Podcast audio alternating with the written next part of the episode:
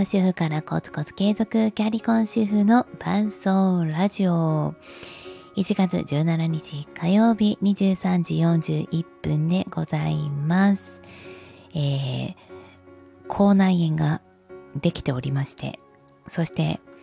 暖房を切った瞬間に喉がガラガラになってきましたが、もうこのまま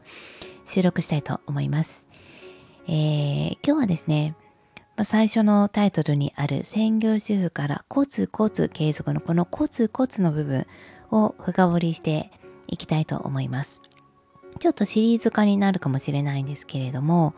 このコツコツっていうのは何か、あの、まあ、なんだろう、継続してきた、ずっと考えてきたっていうところもあるんですが、どちらかというと、コツコツ登ってきた、そんなイメージが強いです。えー、私は子供が、えー、今5歳、7歳なんですけれども、4歳、6歳の時まで専業主婦だったんですね。で、まあ、妊活時代を入れると、8年、えー、近く専業主婦をしていたことになります。まあ、正直最初の2年、妊活時代は、まあ、仕事のことを考えなかったわけではまあ本当になくって、まあ、むしろ今後の仕事をどうしていくのかこの妊活がいつまで続くのかをもうほんともやもやもやもやしていたなというふうに思っています。まあ、かといってもこう、まあ、妊娠をしないことには次に進めないっていうところもあったので、まあ、こう妊娠しなかったらしなかったらですねあの次にもう子供諦めました仕事ってね、なれると思うんですけど、あの、まあ、私、妊活の最初1年ぐらいは自力でちょっとやってたんですよね。まあ、その、まあ、妊活ってこう腰を据える前も子供を考えた、えー、考えてなかったわけではなかったので、なので、まあ、腰を据えて、まあ、本気の、こう、しっかりと取り組んだ病院に通った1年は、まあ、結構やっぱり検査とかも多かったですし、あの、まあ、正直流産とかもあったので、あっという間の1年でもあったんです。なのでその時に仕事のことは正直、まあ、もやもやはしてましたけど、ほぼ考えなかったですよね。で、子供が実際に生まれました。えー、長男が、ま、1歳になるまで、この1年間も正直仕事については全く考えなかったと記憶をしています。まあ、やっぱりもう生まれたての赤ちゃんをどうやって育てていくかもう子育てのインプットも楽しかったですしこれこそ本当今しかできないことだなと思って、まあ、仕事のことは考えず子育てのインプット、えー、子供の習い事そして家事、えー、そして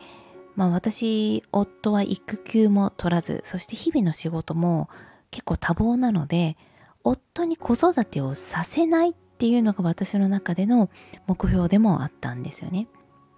なので、まあ、この子育てをさせないっていうのはもちろん一緒にしてる部分はあるんですけど、あの、夜の夜泣きとか、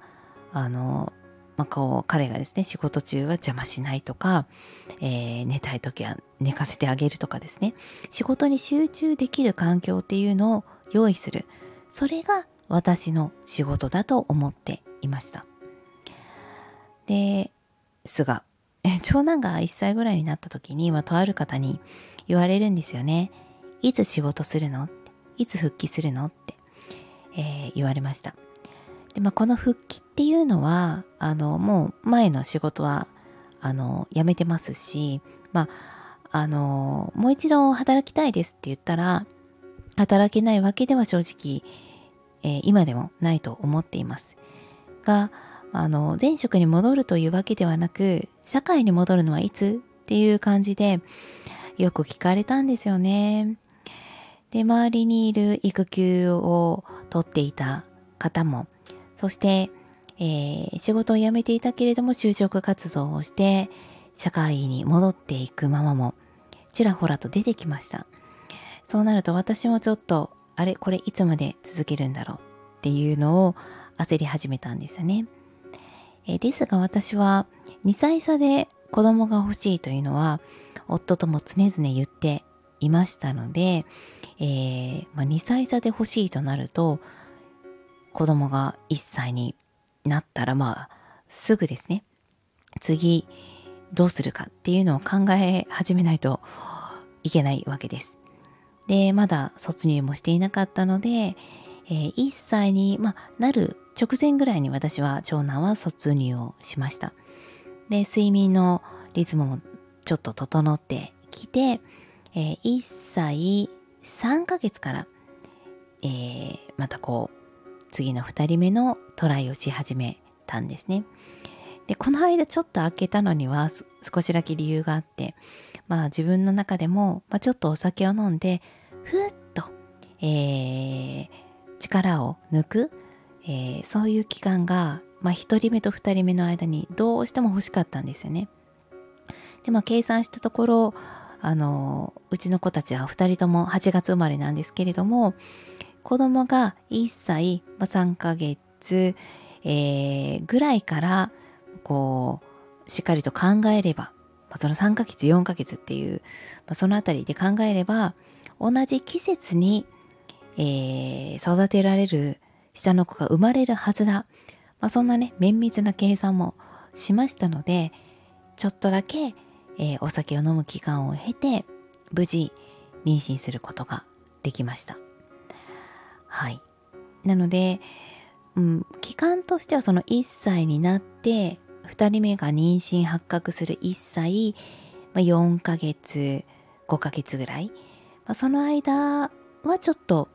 仕事どうするんだろうとか。やっぱり専業主婦ってダメなのかなっていうのを一番考えた時期でもありました。で、振り返ると、あの時、やもう専業主婦で全然良かったなって思ってます。あの、まあ、2歳差、むしろ私、年子が良かったなって思うぐらい、子育ての期間っていうのは、もうぎゅーっと詰まっていた方が、私はやりやすいタイプだなと思ったんですね。こういろんな仕事のプロジェクトとかも長期的なものより結構短期的な3ヶ月めちゃくちゃ忙しいけれども3ヶ月でパシッと終わるそういうプロジェクトリーダーの方が昔から好きでした。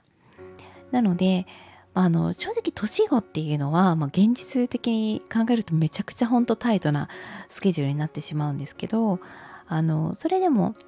2歳差でやっぱり育ててる時に2人のその2歳の差がなんかもったいないなってあの、一緒にね、遊んだり、まあ、一緒に行動したりするのがやっぱり2歳差でも多いので、これ1歳差だったらもっと楽しめたんじゃないかなって思うことも昔はありました。まあでも今5歳、7歳になってみると、本当に同じレベルで会話をして同じように遊んでいるので、まあ、これは、あの、まあ、年子でも、あの、2歳差でも、